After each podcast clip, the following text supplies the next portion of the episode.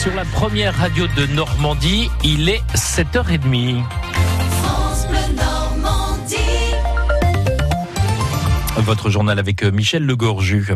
Reconstruire Notre-Dame de Paris en 5 ans, est-ce vraiment possible? En tout cas, nous rebâtirons la cathédrale plus belle encore et je veux que ce soit achevé d'ici 5 ans. C'est ce qu'a déclaré hier soir au cours d'une allocution télévisée de moins de 6 minutes Emmanuel Macron, le chef de l'État, donc s'est exprimé. Les deux tours emblématiques de la façade ouest ont été épargnés et le coq de la flèche a même été retrouvé dans les décombres.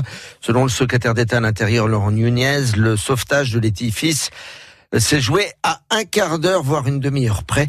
Alors on ne connaît pas ce matin encore l'étendue exacte des dégâts, mais l'ambition d'Emmanuel Macron est-elle réalisable, Mathilde Dehimi on a beau savoir faire, mieux vaut ne pas se précipiter, conseille Frédéric Létoffé, coprésident du groupement des entreprises de monuments historiques, qui table sur 10 à 15 ans de chantier. Il va falloir regarder précisément à tous les endroits si euh, l'édifice a bougé.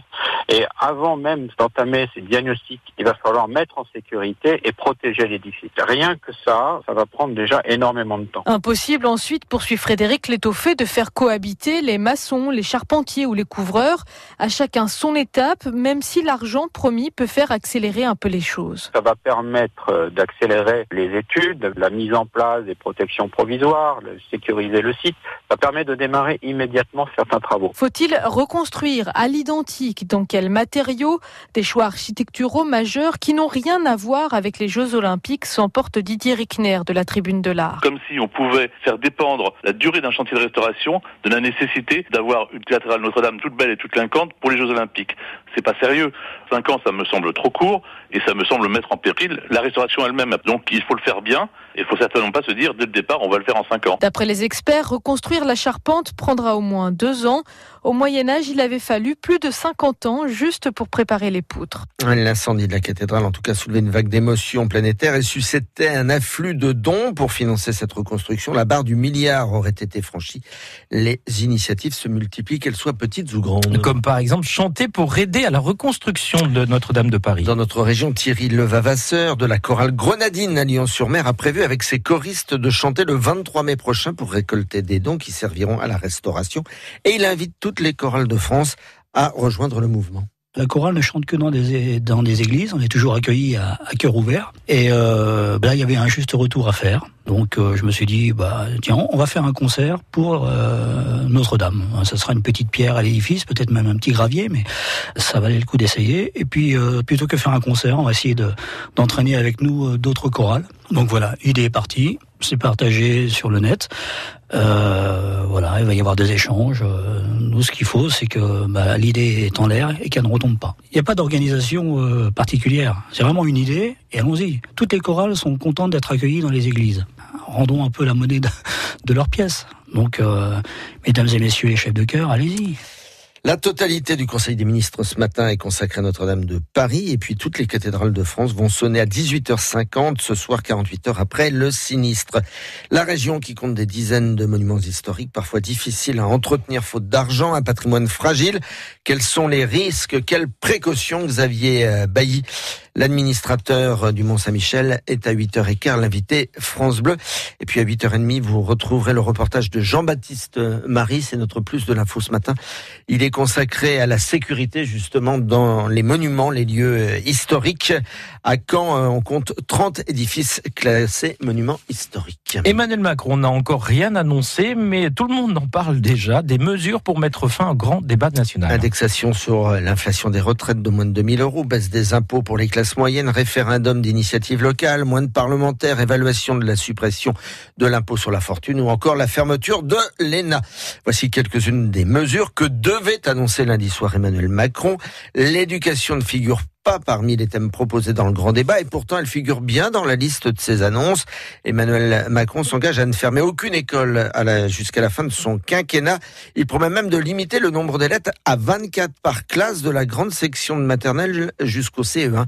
Alors Alexis Morel, est-ce vraiment réalisable? Aucune fermeture d'école, c'est symboliquement fort, mais pas suffisant pour rassurer les enseignants. La réduction de la taille des classes, en revanche, c'est une de leurs très vieilles revendications.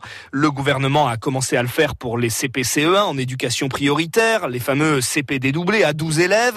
Là, l'objectif du chef de l'État, c'est 24 élèves maximum par classe, mais dans toutes les écoles de France, de la grande section jusqu'au CE1. Il y a fort à faire. Aujourd'hui, plus du tiers des classes de primaire dépassent ce plafond. Alors quels moyens le président est-il prêt à engager pour y arriver? C'est la grande question. L'exécutif sera certes aidé par la baisse démographique prévue dans le premier degré, 300 000 élèves de moins d'ici à 2023, mais ça ne suffira pas pour Régis Metzger du SNUIPP, le syndicat des profs des écoles. Ce qu'il faut savoir, c'est que cette baisse démographique n'est pas uniforme sur tout le territoire. Forcément, euh, ça va nécessiter, malgré la baisse démographique, au moins dans certains départements, des créations de postes et donc des annonces budgétaires dans les années à venir qui devront effectivement être positives euh, en termes de dotation de moyens. Et les syndicats préviennent déjà, attention à ne pas léser les autres classes en concentrant les moyens sur la grande section, le CP et le CE1. Les annonces officielles hein, ont été remises à plus tard. Le temps n'est pas venu, disait hier soir lors de son allocution le président de la République. C'est une manipulation du président de Guingamp, c'est Roland Courbis qui parle ainsi. Nous ne sommes pas des tricheurs, réagit également Arnaud Tanguy, le directeur général du Stade Malherbe de Caen. Guingamp qui a essayé par tous les moyens de déstabiliser les Canets lors du match contre Angers faisant état d'un possible arrangement. En tout cas, la Ligue a ouvert une enquête. La 80e édition de la classique Paris-Camembert a été remportée par un Normand hier, Benoît Cosnefroy. Il s'est imposé au terme de 182 km de course à Livaro. Et puis du basket féminin. Ce soir, on démarre euh, les playdowns, autrement dit, mmh. se maintenir ou, descendre. Euh, Mondeville aura la partie très compliquée. Les Mondevillaises qui partent de très loin. Premier match ce soir de barrage contre Saint-Amand. Puis je vous donne les encourager. Oui, je vous donne les résultats. C'est à 20h. Hein, Albert Les résultats des quarts de finale de la Ligue des Champions de foot hier soir. L'Ajax d'Amsterdam a créé la surprise en éliminant la Juve 2-1. Le Barça a fait mouche contre Manchester. Sans problème, hein, le Barça 3-0. C'est surtout pour l'Ajax que c'est bien. Ouais. Bien joué. Ça récure bien du côté de Amsterdam. le Quintet à Cordemais en Loire-Atlantique. Les pronostics d'Hervé Fortin. nul. ah bon bon. Non, bravo, monsieur Moi, j'y vais avec mes chevaux, là. Les pronostics d'Hervé Fortin. 12, 8, As, 11, 6 et 7.